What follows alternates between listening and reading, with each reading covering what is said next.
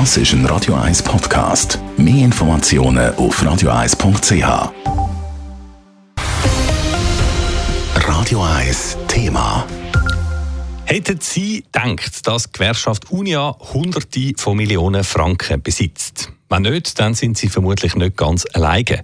Nach Medienbericht über ihr riesiges Vermögen hat die Unia heute zum allerersten Mal ihre Rechnung öffentlich präsentiert und hat begründet, wieso sie über derart viel Kapital verfügt. Raphael Wallimann berichtet.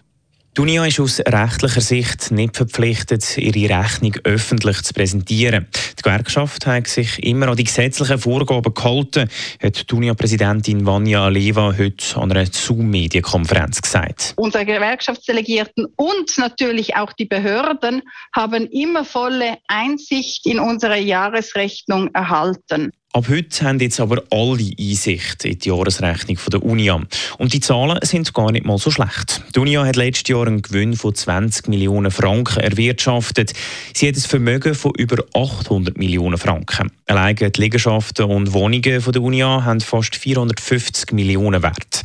Dass die Unia so viel Kapital hat, hat einen historischen Hintergrund, sagt Vanja Leva. Gewerkschaften investieren seit über 100 Jahren in bezahlbaren Wohnraum, entweder indem sie Genossenschaften unterstützten oder indem sie selber bauten. Und heute bewirtschaftet die UNIA immer noch das historisch gewachsene Liegenschaftenportfolio. Dass die Uni als Mal ihre Rechnung transparent macht, freut der FDP-Fraktionspräsident im Bundeshaus, der Beat Walti.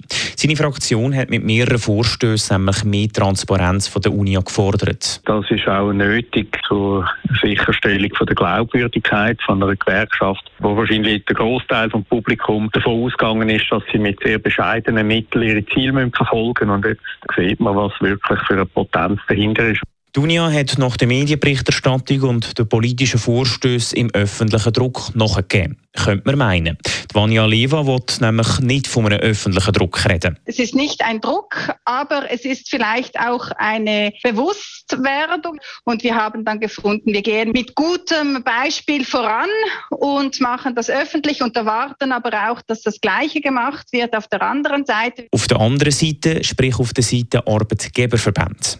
Die sind nämlich noch weniger transparent als die Gewerkschaften, sagt die Unia-Präsidentin. Mehr Transparenz bei den Arbeitgebern Geberverband würde sogar der freisinnige Beat Walti begrüßen. Ich habe gegen das nichts. Ich könnte mir vorstellen, dass auch die Verband selber kein Problem hat mit dem. Und wer in Kampagne aktiv ist in Zukunft, wird dann müssen die Verhältnisse, die Finanzierungsverhältnisse offenlegen. Das Parlament hat nämlich erst kürzlich einen Gegenvorschlag zu der sogenannten Transparenzinitiative angenommen. Künftig sollen Wahlkampfspenden ab einem gewissen Betrag müssen öffentlich gemacht werden. Raphael Wallimann, Radio 1.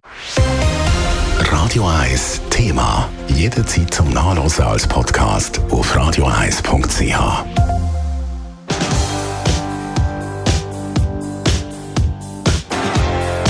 Radio 1 ist Ihre Newsender. Wenn Sie wichtige Informationen oder Hinweise haben, rufen Sie uns an auf 044 208 1111 oder schreiben Sie uns auf redaktion.radio1.ch.